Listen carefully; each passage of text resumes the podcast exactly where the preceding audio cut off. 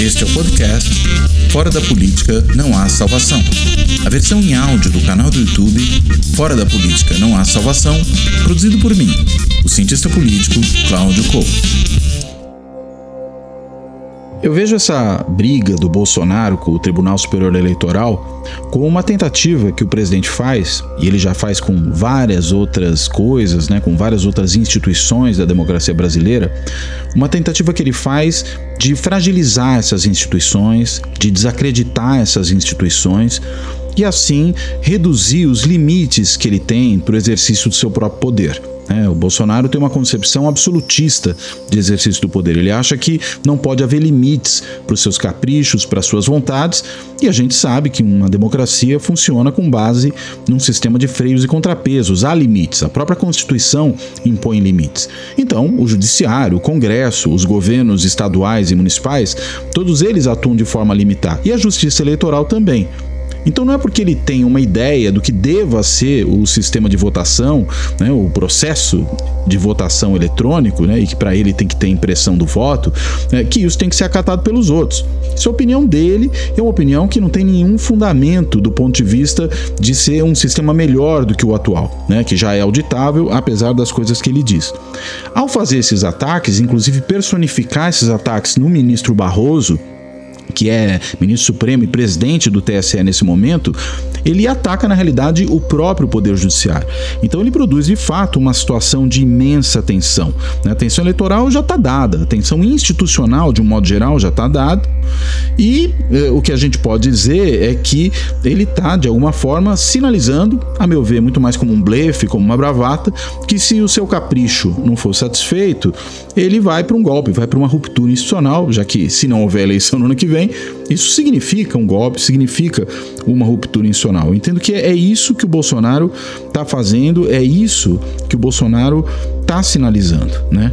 Eh, e acho que não há perigo exatamente de um golpe pelo fato de que as condições objetivas, né, a, a posição do empresariado em relação ao governo, dos grandes veículos de comunicação, né, dos políticos no Congresso, dos governos estaduais e municipais, né, mesmo no cenário internacional, né, nada disso contribui para a possibilidade de um golpe. Né? O Bolsonaro ficaria isolado nacional e internacionalmente. Então, eu creio que na realidade isso é muito mais bravata o que não quer dizer que não possa haver algum tipo de violência, de violência muito grave do ponto de vista é, é, político, né? Afinal de contas, se o presidente da República realmente perpetrar uma situação de, de ataque às instituições, de não aceitação do resultado, isso pode levar a uma onda de violência.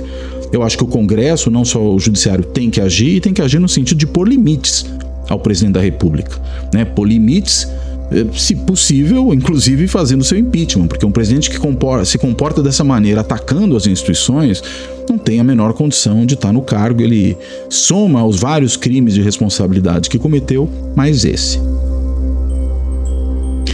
Quanto às regras eleitorais, né, de redução, de fiscalização dos gastos, isso é, realmente é muito negativo, né?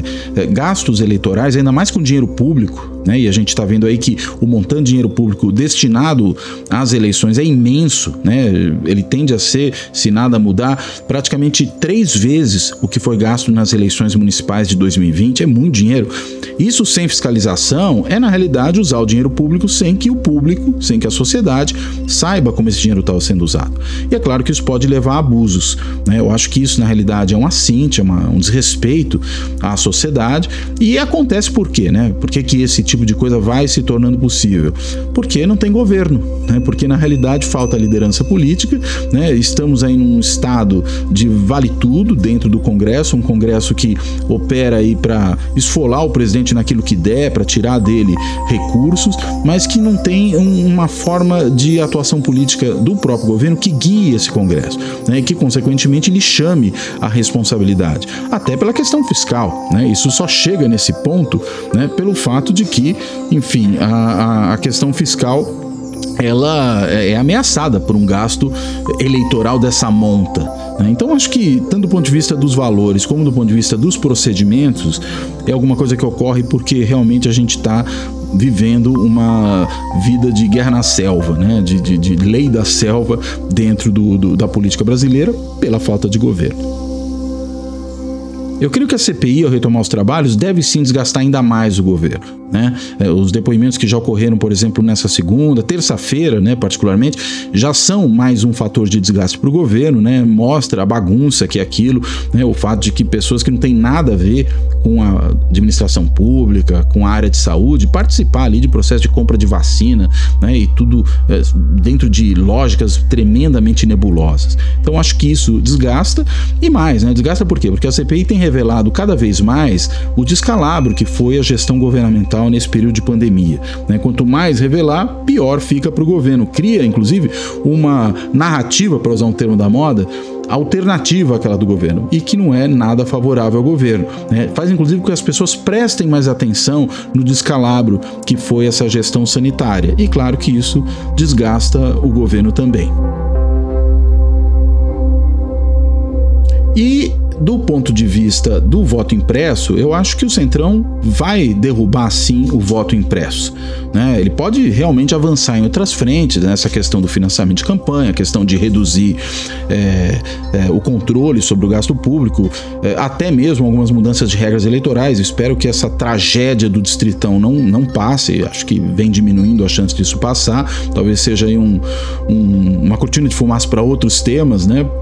como por exemplo essa questão da transparência dos gastos, mas enfim, eu acho que alguma coisa deve sair realmente do ponto de vista de reforma eleitoral. Só espero que os avanços que nós tivemos nos últimos anos, inclusive do ponto de vista de contribuir para a redução do número de partidos, com cláusula de desempenho, com fim de coligações em eleições proporcionais, tudo isso seja mantido, porque senão, antes mesmo dos resultados da reforma de 2017 começarem a produzir os seus efeitos, a gente já vai ter regras novas e sem continuidade não há como fortalecer essas instituições, no caso, o sistema partidário.